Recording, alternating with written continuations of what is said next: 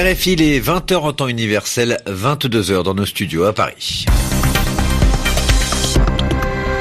Raphaël Delvolvé. Il est l'heure du journal en français facile. Il vous est présenté en compagnie de Zéphirin Quadio. Bonjour Zéphirin. Bonsoir Raphaël, bonsoir à toutes et à tous. Nous allons évoquer le cas des Bahamas. L'archipel, c'est-à-dire le regroupement d'îles, est menacé par une nouvelle tempête.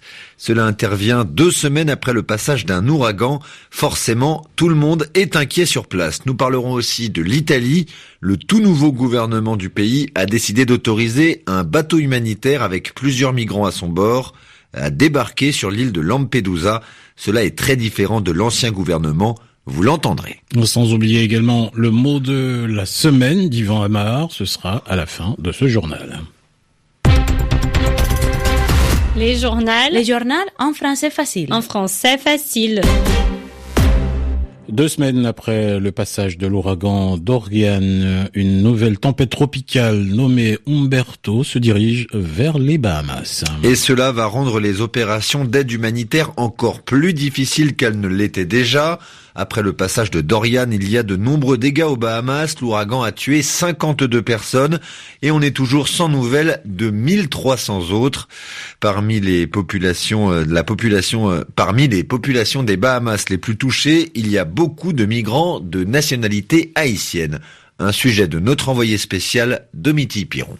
Les Bahamas n'étaient pas un paradis de plage et de luxe pour tous. À Abaco, ce privilège dépendait surtout des ouvriers, pêcheurs et travailleurs immigrés, parfois illégaux, qui vivaient dans des situations d'extrême précarité et parfois discriminés pour des raisons religieuses. Aujourd'hui, ils n'ont plus rien, les bidonvilles de mud et Pigeon Peace sont à terre et de nombreuses victimes sont encore sans doute sous les décombres. Ernest Anton, de parents haïtiens, habitait Pigeon Peas. Selon lui, de nombreux sans-papiers n'avaient pas voulu évacuer les bidonvilles de March Harbor à l'arrivée de l'ouragan. Beaucoup de gens sont morts, et pas seulement des Haïtiens, mais ils ne nous disent pas combien sont morts. Il y a des morts qui sont partis à la mer. Ils ont retrouvé des corps sur la route de l'aéroport. Ils ont trouvé le corps de ma femme et de mon fils sur la route de l'aéroport. Aujourd'hui encore, de nombreux rescapés illégaux ne demandent pas d'aide par crainte d'être expulsés. Dans la capitale Nassau, dans l'un des sept hébergements d'urgence dans l'église du Calvaire, ils sont 90 déplacés, dont 17 haïtiens sans papier comme René Blaise. Ils n'ont pas encore décidé ce qu'ils allaient faire avec nous, mais pour nous, les Haïtiens, on ne veut pas retourner en Haïti. Même si on souffre ici, nous nous résignons, mais nous ne retournerons jamais en Haïti. La majorité de ces Haïtiens souhaitent aujourd'hui demander l'asile aux États-Unis ou au Canada. Domiti Piron, de retour de Nassau, RFI. Et la nouvelle tempête s'approchant des Bahamas pourrait passer du statut de tempête tropicale à celui d'ouragan dans les prochains jours. Le navire humanitaire Ocean Viking a été autorisé par l'Italie ce samedi à débarquer sur l'île de Lampedusa. Un bateau transportant 82 migrants secourus en mer Méditerranée il y a six jours. Ces migrants, une fois débarqués sur l'île, seront d'ailleurs envoyés dans d'autres pays européens. Plus tôt cette année, l'Italie s'était montrée beaucoup plus réticente à accueillir les bateaux humanitaires. Entre-temps, cependant, le gouvernement n'est plus le même.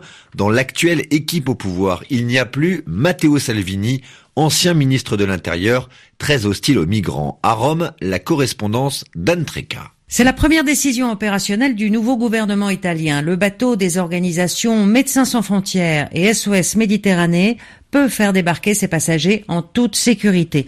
58 hommes, 6 femmes, 17 mineurs et un enfant d'un an dormiront sur la terre ferme ce soir. Une femme enceinte et son mari avaient déjà été évacués mercredi. Le nouveau ministre italien des Affaires étrangères, Luigi Di Maio, le précise, si l'Italie réouvre maintenant le port de Lampedusa aux ONG, c'est parce qu'elle a l'assurance de ne pas subir seule la charge de l'accueil des nouveaux arrivants.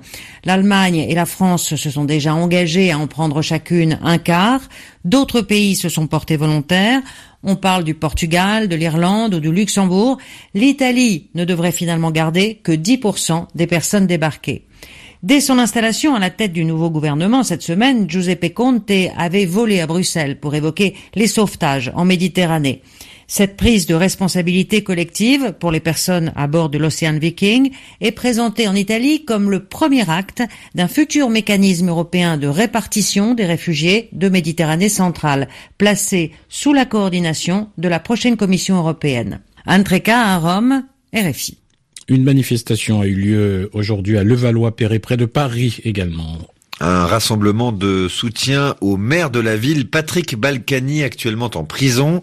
Il y a été condamné ce vendredi pour quatre ans. Il est reconnu coupable de ne pas avoir payé ses impôts pendant plusieurs années. Une cinquantaine de personnes de la ville qu'il dirige ont voulu le soutenir ce samedi, donc en se rassemblant.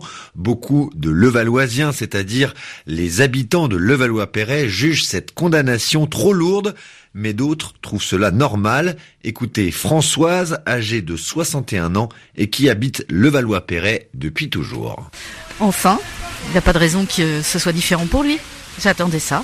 On sait tous que la fraude fiscale, elle était là. Euh, rien de nouveau, quoi. C'est sûr que l'époque a changé et que pour Calusac, c'était pas la même chose. Sauf que les mentalités ont changé et ça, il l'a pas compris. Et à faire le mariole comme il a fait devant les tribunaux, euh, ça n'a fait rire que que sa bande, hein, mais lui, mais il a pris le maximum. C'est lui qui a géré son procès aussi, hein, jusqu'à la fin, il voyait pas où était le problème. Bah là, peut-être il le voit, quoi. Ça ne dérange personne, c'est ça qui est, c'est ce qui se passe à Levallois, c'est que euh, à force de faire du clientélisme et tout, les gens ne voient que euh, le petit bout de la lorgnette. Mais euh, on est quand même la commune, la deuxième commune la plus endettée de France. on est tiré à blanc par la Cour des comptes à chaque fois. Bon, à un moment, ça suffit, quoi. Ça suffit. Quand vous dites que vous habitez le Valois, euh, tout le monde se marre. Hein. Maintenant, euh, ça va bien, non?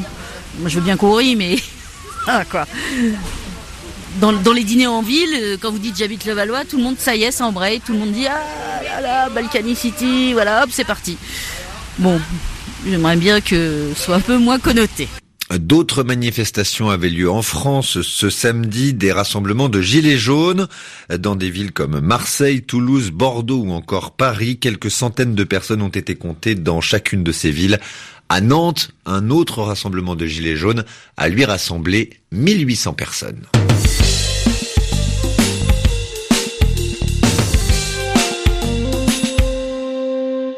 À l'écoute de RFI, il est 22h07 minutes ici à Paris et il est maintenant l'heure de retrouver le mot de la semaine. Et cette semaine, Yvan Amar nous parle du mot paramilitaire. Juan Guaido, cet homme politique vénézuélien qui s'oppose au président Nicolas Maduro, qui à un moment d'ailleurs s'est autoproclamé président de la République, c'est-à-dire proclamé tout seul comme s'il était légitime, eh bien, Juan Guaido a été identifié, c'est-à-dire reconnu, sur des photos récentes et sur ces photos, il pose à côté de paramilitaires colombiens.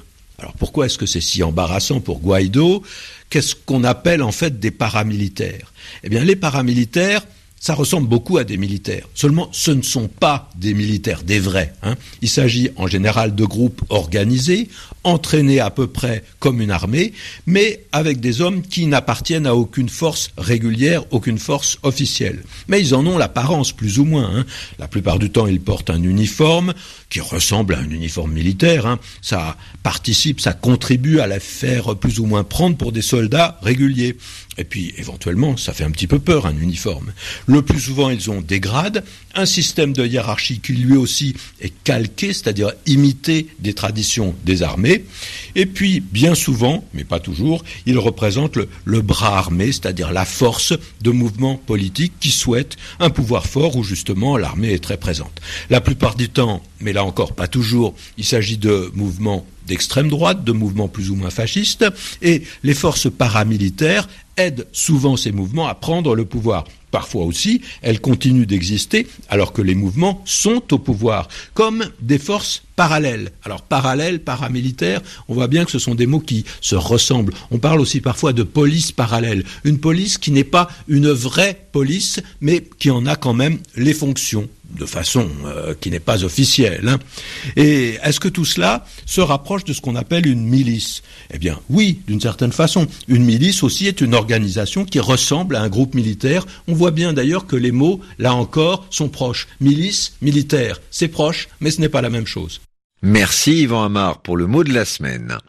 C'est ainsi que se referme ce journal en français facile. Merci de l'avoir écouté. Merci également à Zéphirin Quadio de l'avoir présenté avec moi. Vous pouvez le retrouver sur notre site rfisavoir.fr.